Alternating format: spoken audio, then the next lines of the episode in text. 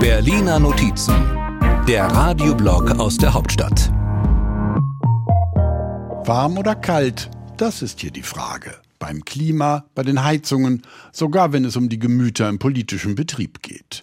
Der Bundeskanzler gilt ja als kühl und verhält sich auch so, was Matthias Mittelberg, CDU, nervt. Ihr Bundeskanzler ist ohnehin bekannt für reduzierte Kommunikation. Und die sorgt für eine eisige Atmosphäre, wenn es um die Rolle von Olaf Scholz geht, der in seiner Hamburger Zeit mit Bankern gesprochen hat, denen später Steuern erlassen wurden.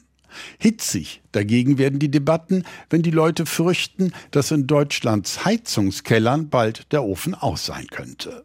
Bundeswirtschafts- und Klimaminister Robert Habeck, Grüne, will nämlich, dass Öl, Gas oder Kohle bald weder gute Stuben noch das Klima erwärmen. Meine Analyse wäre eher, wir sind zehn Jahre zu spät, anstatt zwei Jahre zu schnell mit Blick auf das, was das europäische Ausland macht und schon gemacht hat. Nur ist die Aufregung groß, solange den Leuten nicht vernünftig erklärt wird, wie die sogenannte Wärmewende nun eigentlich funktioniert und bis jetzt nicht mal Installateure wissen, wie genau man beispielsweise mit Wasserstoff heizen soll. Andreas Jung von der Union findet, damit wird der Wasserstoff zum Papiertiger. Wobei man Papier ja wenigstens heute schon verheizen könnte, wenn, ja wenn das nicht auch dem Klima schaden würde.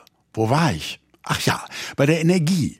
Union und FDP erwärmen sich nach dem Ausstieg ganz besonders für Atomkraft. Allen voran ein Wahlkämpfer aus Bayern, der mal ganz anderer Meinung war. Linken-Chefin Janine Wissler, Feuer und Flamme.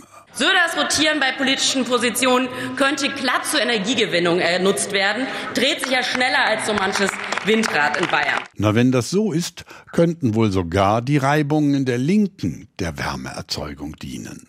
Apropos dienen, die Bundeswehr soll besseren Zeiten entgegengehen, findet Florian Hahn von der CSU. Er scheint sich mit Warmblütern auszukennen und wendet sich mit wärmsten Empfehlungen an Boris Pistorius, SPD. Der Verteidigungsminister muss die Zügel jetzt endlich anziehen. Von wegen. Sarah Nanni von den Grünen erwidert kühl. Herr Hahn, wenn man die Zügel anzieht, steht das Pferd. Auf dem kalten, weil ungeheizten Flur. Womöglich sogar im Bundeskanzleramt, wo man im Kampf gegen die Klimaerwärmung klein anfängt. Aktuell mit der Suche nach einer Gärtnerin oder einem Gärtner. Auf Nachfrage dazu Regierungssprecher Wolfgang Büchner. Wenn wir uns über den Garten des Bundeskanzleramts unterhalten, ist es im Land wohl im weitestgehend in Ordnung. Klar, es fängt ja nicht nur in diesem Garten an, zu grünen und zu blühen. Der Frühling ist da. Ob warm oder kalt, das ist hoffentlich schon bald keine Frage mehr. Die Berliner Notizen.